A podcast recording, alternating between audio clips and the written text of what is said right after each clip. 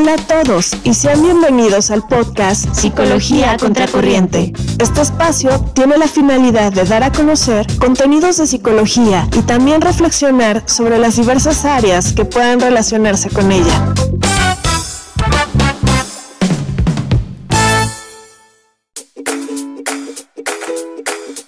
Estudia la maestría en educación en la Universidad Central de Veracruz y aprende a diseñar estrategias innovadoras relacionadas con el proceso de enseñanza-aprendizaje del estudiante de cualquier nivel educativo, lo que mejorará la calidad de tu labor docente. Somos tu mejor opción. 15 años de experiencia nos respaldan. ¿Qué tal, titanes de la psicología? Les saluda Alejandro Rojo y hoy vamos a estar viendo en esta parte 2 la funcionalidad de la orientación vocacional y también vamos a estar analizando un poco la figura del orientador. ¿Qué tiene que hacer un orientador desde el punto de vista psicológico dentro de una institución? Antes que nada quiero dedicarle este episodio, este programa a nuestro compañero y amigo Giovanni, que está pasando ahorita por una situación bastante difícil, bastante problemática. Desde aquí eh, quiero que esto funcione como una especie de apoyo y que te recuperes pronto, carnal. Eh, espero que algún día vengas y seas entrevistado y hablemos de tantas cosas que hemos hablado durante estos meses. Eh, te recuperes pronto, carnal. Bueno, sin más preámbulo, vamos por el tema.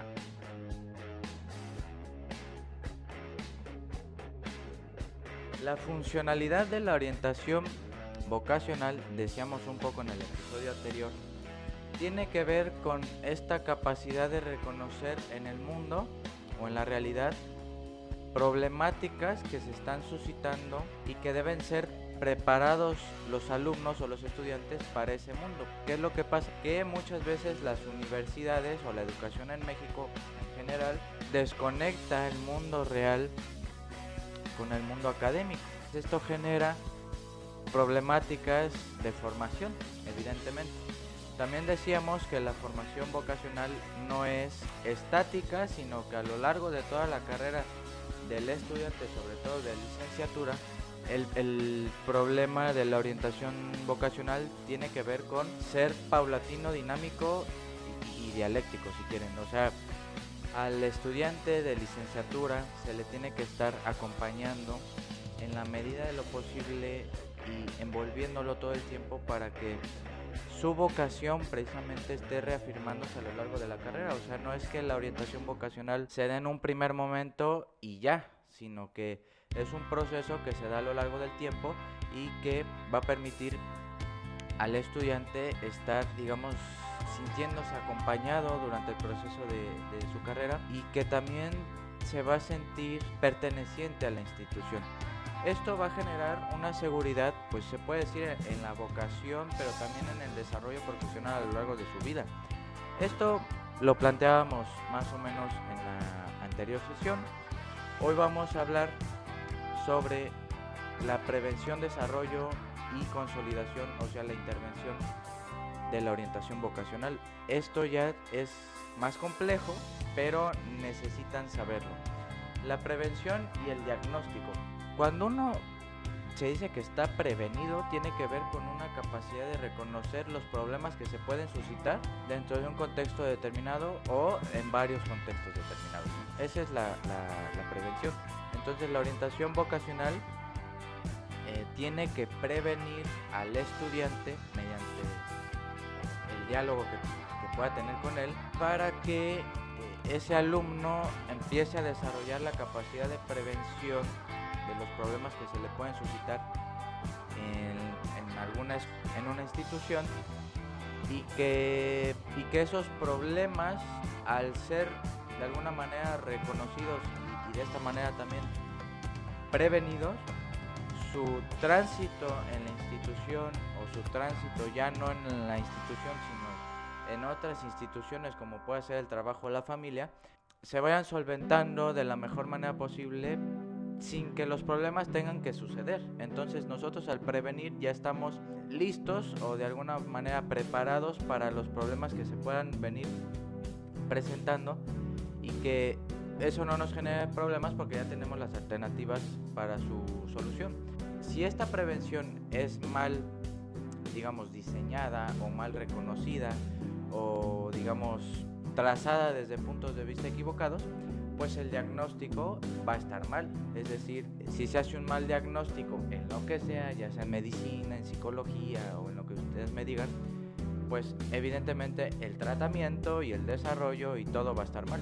En el diagnóstico, ¿qué se puede hacer? El orientador junto con el orientado deben ser capaces de mapear, digamos, los contextos en los que se desenvuelve eh, esa persona, ese estudiante, y en función de eso empezar a hacer un análisis, pues en este caso psicológico, que la persona o el estudiante pueden empezar a trazar o puntualizar conductas promotoras de desarrollo humano o conductas que tengan algún tipo de beneficio en, su realidad, ya sea si, si está estudiando psicología, por ejemplo, y se da cuenta eh, la persona o el estudiante de psicología que quizás le gusta empatizar con las personas o que tiene una capacidad de reconocer problemáticas que otros no, tiene responsabilidad por el otro, cosas así muy, muy, muy vagas. Puede ser que esas conductas se puedan promocionar mediante una vocación o mediante una orientación vocacional más adecuada o más óptima. Entonces, en la medida en que ese diagnóstico sea capaz de ver conductas promotoras del desarrollo de la persona, pues evidentemente eso, la, vocación va a estar muy bien este, implementada. Otra de las cosas que es una de las funciones de la orientación vocacional es el desarrollo de los programas que precisamente parten del diagnóstico y la prevención. Tenemos, por ejemplo, que este desarrollo a partir del diagnóstico y prevención pueden ir fortaleciendo de alguna manera al estudiante, sobre todo de psicología, en un desarrollo de aprendizaje que va a estar viviendo todo el tiempo dentro de la institución académica. Otra de las cosas que se da en esta, en esta parte de desarrollo es que el estudiante sea capaz de llevar todo lo que aprende o algunas cosas de lo que aprende al mundo real. O sea, la academia o la, o la enseñanza formal, digamos así, dota al estudiante de ciertas cosas, esto también lo platicábamos en el episodio anterior, de ciertas cosas que deberían estar involucradas o influenciadas por los contextos fuera de la escuela. Entonces, si, si la orientación vocacional solamente se va a basar desde el punto de vista académico, pues va a ser una muy mala orientación porque nada más está tomando un elemento de análisis para, para esa persona. En la medida de lo posible, el desarrollo y el proceso de aprendizaje tienen que estar sujetas a distintos contextos que no son solamente el académico. Esto, si se va haciendo de forma adecuada, va a consolidarse o va a llegar una intervención desde el punto de vista vocacional o, la persona que está estudiando psicología va a avanzar muy rápido en su carrera porque ya está tomando muchísimas cosas previas para siquiera antes de desarrollar su carrera. Si se ve como proceso, si se ve como desarrollo vocacional y no solamente como una eh, etiqueta de que, ay, soy buen psicólogo y no tengo ni idea de qué es la psicología y ya recibimos orientación vocacional al inicio de la carrera y ya no más después de la carrera, pues evidentemente nuestra vocación y nuestro desarrollo profesional van a estar afectados. Por eso la importancia de las tutorías que después vamos a ver de qué trata. Entonces ya una vez vista tres funciones básicas de la orientación vocacional, que son la prevención y diagnóstico, el desarrollo y el proceso de aprendizaje y la consolidación que en este caso es la intervención, vamos a defender la idea de que estos pasos van a estar fortaleciendo personalmente al estudiante. Si ustedes vieron el capítulo de los estoicos, tiene que ver mucho con esto. O sea, el tránsito durante el estudio de una carrera universitaria no es fácil. Hay que, si nos tomamos en serio nuestra carrera, hay que tener mucho sacrificio, mucha disciplina, mucha constancia, mucha persistencia,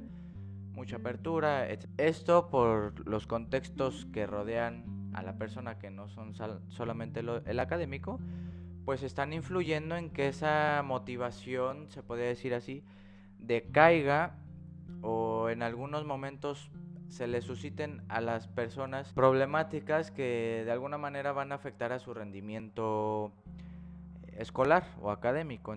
En la medida en que la orientación vocacional vaya fortaleciendo, sobre todo en carácter y personalidad, a ese estudiante de psicología, le va a permitir mantenerse de alguna manera firme en sus convicciones.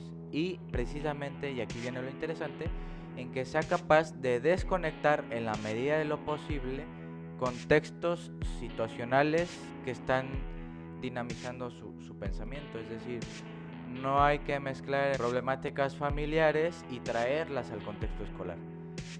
Porque si no, pues evidentemente eh, con mis estudiantes, luego eh, platico con ellos de por qué están distraídos en el aula, etcétera, y dicen, no, es que tengo un problema de que pues, no voy a poder pagar la colegiatura. Le dije, en clases evita pensar eso porque si no, no, de nada sirve que yo esté dando la clase y tú estés pensando en tus problemas que no están contextualizados en la situación, sino que hay una descontextualización funcional. Si ustedes van siendo capaces de desconectar contextos y, entre comillas, estar presentes en el contexto en el cual están operando, van a desarrollarse muchísimo mejor. Esto no quiere decir que, que, que les valga los otros contextos, sino que la importancia de estar presente en un contexto determinado va a permitir que estén concentrados y en ese sentido tengan un proceso de aprendizaje muchísimo más nutrido, más, más fuerte, incluso eh, con más interés por la vocación. Hasta aquí la segunda parte. Déjenme sus comentarios de qué, alternativas, qué, qué, sugerencias eh, pueden ustedes meter en este proceso de, análisis. Para el siguiente capítulo vamos a ver la formación del orientador vocacional, que es complejísima, y las características que debe tener el, orientador. Nos vemos hasta la próxima. Revienten el botón de compartir, el de me gusta. Todas mis redes sociales ya se las saben. Al final del video les pongo la tarjetita. Y nos vemos muy pronto.